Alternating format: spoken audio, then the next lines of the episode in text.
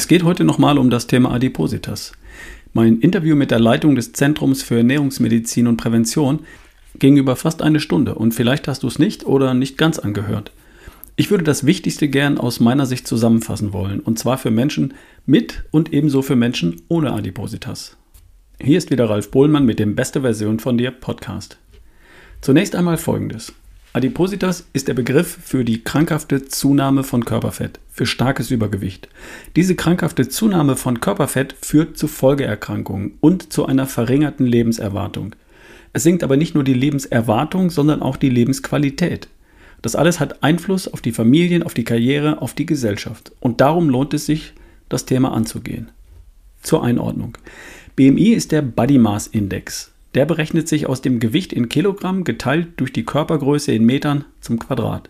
Also Beispiel von mir, 75 Kilogramm geteilt durch 1,75 Meter mal 1,75 Meter ist gleich BMI 24,5. Als Normalgewicht gilt ein BMI von 18,5 bis 25. Als Übergewicht gilt ein BMI über 25 bis 30. Adipositas beginnt bei einem BMI größer 30. Bei einem BMI größer 35 spricht man dann von Adipositas zweiten Grades und bei einem BMI größer 40 von einem Adipositas dritten Grades. Der BMI berücksichtigt natürlich nicht den tatsächlichen Körperfettanteil. Aber wenn jemand einen hohen BMI hat, weil er nur aus Muskeln besteht, das sieht man ja.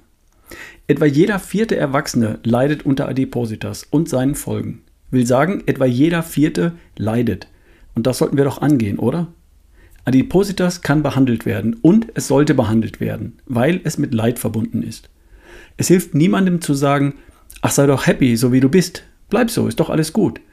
Oder selbst zu denken, ich mag mich so wie ich bin, passt schon.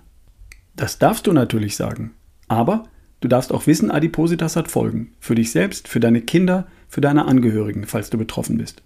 Und dazu kommen wir gleich noch.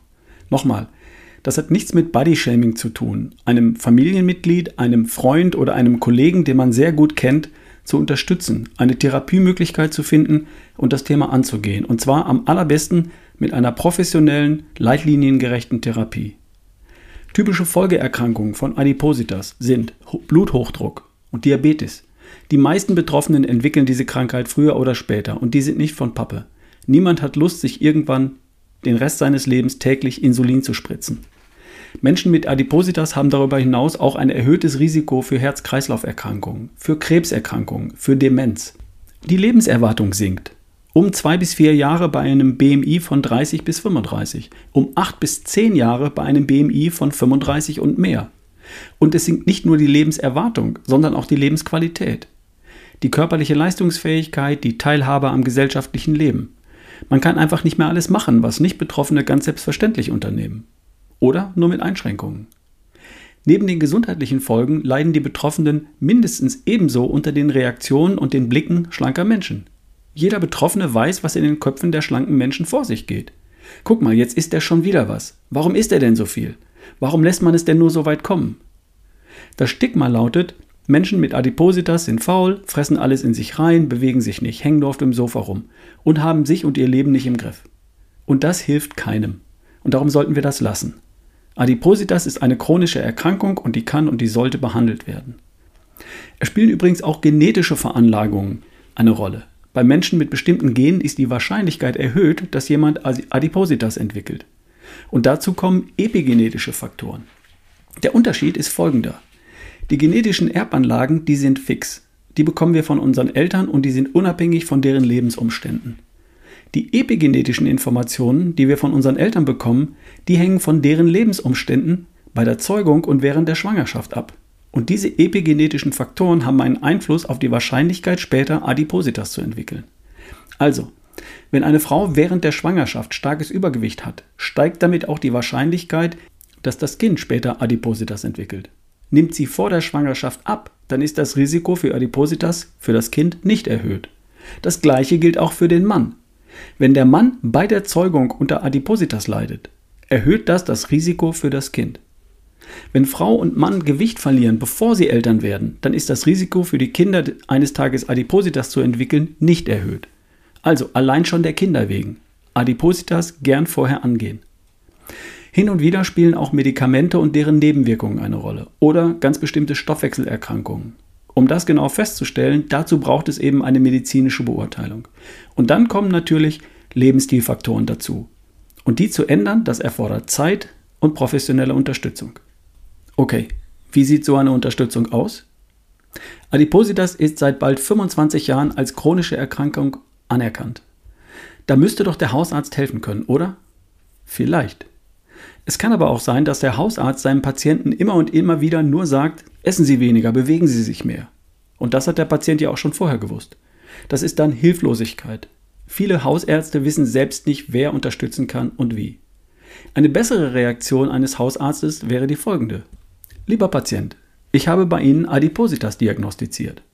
Das ist eine chronische Erkrankung und die kann und die sollte behandelt werden, um Folgeerkrankungen zu verhindern, wie Diabetes, um Ihr Risiko für Herzinfarkt, Schlaganfall, Krebs und Demenz zu verringern. Es gibt da Schwerpunktpraxen für Ernährungsmedizin und Adipositas-Zentren. Und da suchen wir jetzt gemeinsam mal das Passende für Sie raus. So sollte ein Hausarzt reagieren. Oder auch der Zahnarzt, der Urologe, der Gynäkologe. Und dann macht man einen Termin in einer spezialisierten Praxis in der Nähe, in einem Adipositas-Zentrum oder in einem ernährungsmedizinischen Zentrum. Und da wird dann seriös und leitliniengerecht geholfen. Das ist wichtig. Es gibt leider auch unseriöse Angebote zum Thema Abnehmen. Weißt du selbst, schau dich mal um im Internet.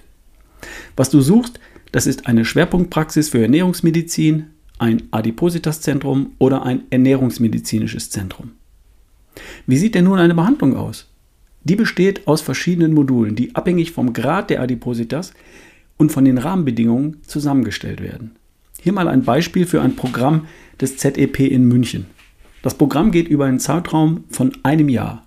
Elemente sind Verhaltenstherapie in Einzelgesprächen, Bewegungstherapie in Bewegungs- und Sporteinheiten, medizinische Betreuung, bestehend aus Arztgesprächen, Blutuntersuchungen, mehrere über einen längeren Zeitraum immer wieder, BIA-Messungen für Körperfett und Muskelmasse während des Programms, Kontrolltermine für Gewicht, Blutdruck, Puls, Hüft- und Taillenumfang, Ernährungstherapie in Einzelgesprächen und zwei Kochseminare.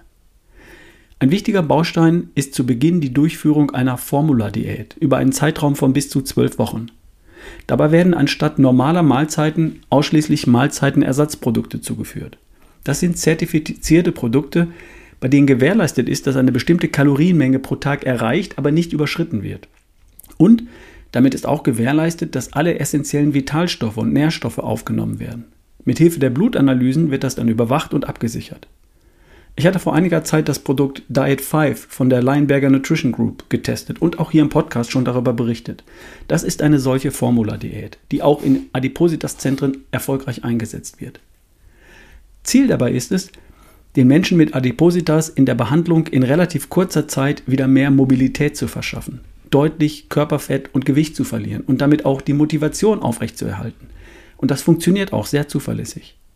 Und dann beginnt der eigentliche Teil der Therapie. Das Therapieziel ist dabei nicht nur und in erster Linie die vielen Kilos, die verschwinden. Die verschwinden auch. Und es verschwinden auch Folgeerkrankungen. Viele werden im Laufe der Therapie ihren Diabetes wieder los, ihren Bluthochdruck, ihre krankhaft erhöhten Werte für Blutfette, Leberwerte und so weiter und so fort. Die Teilnehmer der Therapie machen gesundheitlich enorme Fortschritte, gewinnen ihr Selbstwertgefühl und ihren Lebensmut zurück, sind mobiler, können wieder ohne Einschränkungen am gesellschaftlichen Leben teilnehmen, kommen raus aus der gesundheitlichen und aus der emotionalen Abwärtsspirale. Mit den Abnehmerfolgen der Formula-Diät allein ist es aber nicht getan. Das Programm am ZEP in München geht über ein ganzes Jahr, weil es darum geht, das Ernährungsverhalten und das Bewegungsverhalten nachhaltig zu verändern und alles zu tun, damit Adipositas nicht zurückkehrt. Denn natürlich besteht das Risiko, dass es zurückkehrt, wie bei jeder anderen chronischen Erkrankung auch. Die Erfolge guter Therapieangebote sprechen dabei für sich und es lohnt sich, das Thema anzugehen und mit Profis zu arbeiten. Ich habe dort in München im, am ZEP die Bilder gesehen, die ehemalige Programmteilnehmer geschickt oder vorbeigebracht haben. Menschen, die wieder stark, selbstbewusst sind und die sich wieder attraktiv fühlen. Also, falls du betroffen bist, Adipositas ist eine chronische Erkrankung und kein zufälliges Körpermerkmal. Adipositas führt zu schwerwiegenden Folgeerkrankungen, nimmt dir Lebensqualität und nimmt dir auch Lebensjahre. Also sei mutig, finde eine Therapiemöglichkeit und befreie dich davon. Falls du deine Familienplanung noch nicht abgeschlossen hast, dann tust du das nicht nur für dich selbst, sondern auch für deine zukünftigen Kinder. Du schaffst das, wenn du das willst. Falls du jemanden kennst, der unter Adipositas leidest, jemanden, den du sehr gut kennst, zu dem du einen guten, vertrauensvollen Zugang hast, trau dich und ermutige sie oder ihn, eine Therapiemöglichkeit zu finden und das Thema anzugehen. Finde den richtigen Ton und die richtige Gelegenheit. Das hat nichts mit Bodyshaming zu tun. Adipositas ist eine Erkrankung und kein zufälliges Körpermerkmal. Wenn er oder sie das nicht möchte, dann akzeptiere das bitte auch. Es ist ihre, seine Entscheidung und die darf jeder für sich allein treffen. Zumindest hast du es versucht, einen positiven Anstoß zu geben. Und bitte betrachte und behandle einen Menschen mit Adipositas so wie jeden anderen auch. So wie du selbst behandelt werden möchtest, nicht mehr und nicht weniger. Okay, jetzt kommt hier noch ein Kommentar zu dem Interview von letzter Woche herein. Dabei geht es um das Thema Body Positivity. Was ist das jetzt wieder? Dabei geht es offenbar um die Abschaffung unrealistischer und diskriminierender Schönheitsideale. Die Bewegung plädiert laut Internet für Körperakzeptanz und Selbstliebe. Ich musste das erstmal googeln. Eine Hörerin hat offenbar einen Beitrag bei YouTube zu dem Thema verfolgt und darin hat eine stark übergewichtige Dame betont, dass sie ja gesund sei. Und deswegen sei ihre Körperfülle auch völlig in Ordnung. So interpretiere ich das zumindest. Gesund ist sie das wirklich? Aus medizinischer Sicht wohl eher nicht wenn sie einen BMI von über 30 oder gar über 35 hat. Möglicherweise leidet sie tatsächlich noch nicht unter einer Folgeerkrankung wie Diabetes oder Bluthochdruck. Mit Betonung auf noch, denn das wird aller Voraussicht nach nicht so bleiben, wenn sie diese hohe Körperfettmasse über viele Jahre oder Jahrzehnte beibehält. Früher oder später wird sie Folgeerkrankungen entwickeln. Und da hilft es ihr dann auch nicht, dass sie jetzt ihren Körper akzeptiert und sich selbst liebt. Natürlich sollte ein Mensch mit Adipositas nicht aufhören, sich selbst als Mensch zu lieben oder zu mögen und seinen Körper zu akzeptieren. Und er darf und sollte trotzdem oder gerade deshalb seinen Körper wieder in eine nachhaltig gesunde Verfassung bringen. In erster Linie sich selbst und in zweiter Linie vielleicht auch den eigenen Angehörigen zuliebe, die eines Tages vielleicht früher als nötig einen Menschen mit Einschränkungen und Krankheiten betreuen müssen. Man kann und man darf, aber man muss nicht. Wenn jemand für sich entscheidet, sein Adipositas nicht angehen zu wollen und behandeln zu lassen, dann ist das seine ureigene Entscheidung. Ich nehme das zur Kenntnis und akzeptiere diese Entscheidung. Ein anderes Thema, um das es bei Body Positivity wohl auch geht, ist Diskriminierung. Die zu bekämpfen ist wichtig und sinnvoll. Wir haben Menschen nicht zu diskriminieren aufgrund ihres Geschlechtes, ihres Alters, ihrer Ethnie, ihrer Hautfarbe, ihres Glaubens, ihrer politischen Überzeugung oder ihrer sexuellen Orientierung und ebenso wenig aufgrund der Länge ihrer Beine, der Form ihrer Ohren, der Farbe der Haare oder aufgrund des Körperfettanteils. Der Mensch steht im Vordergrund. Darum sagen wir auch nicht, das ist ein Adipöser. Wir würden sagen, das ist ein Mensch mit Adipositas, so wie wir auch sagen würden, das ist ein Mensch mit Sommersprossen. Wenn die Bewegung Body Positivity dazu beiträgt, Diskriminierung aufgrund von Körpermerkmalen zu bekämpfen und Selbstliebe und Akzeptanz zu fördern, dann bin ich an Bord. Wenn das aber dazu führt, dass Menschen ermutigt werden, die Krankheit Adipositas links liegen zu lassen, wie ein zufälliges Körpermerkmal wie Sommersprossen zu betrachten und nicht behandeln zu lassen, dann bin ich raus. Nochmal, jeder entscheidet das für sich und ich habe die Entscheidung zu akzeptieren. Ich würde jedem raten, sich und seine Gesundheit zu schützen und Adipositas als das zu betrachten, was es ist, eine chronische Erkrankung, die man behandeln kann und behandeln sollte. Mit Bodyshaming, hat das nicht das geringste zu tun. Okay, ich hoffe, ich konnte heute für Betroffene und alle, die jemanden kennen, ein paar hilfreiche Impulse und Anregungen liefern. Schreib mir gerne an ralf at barefootway.de, wenn du dazu Anmerkungen oder weitere Fragen hast. In den Shownotes findest du nochmal die Links zu Webseiten mit Angeboten für seriöse, professionelle und leitliniengerechte Therapiemöglichkeiten. Bleib gesund, wir hören uns die Tage, dein Ralf Bohlmann.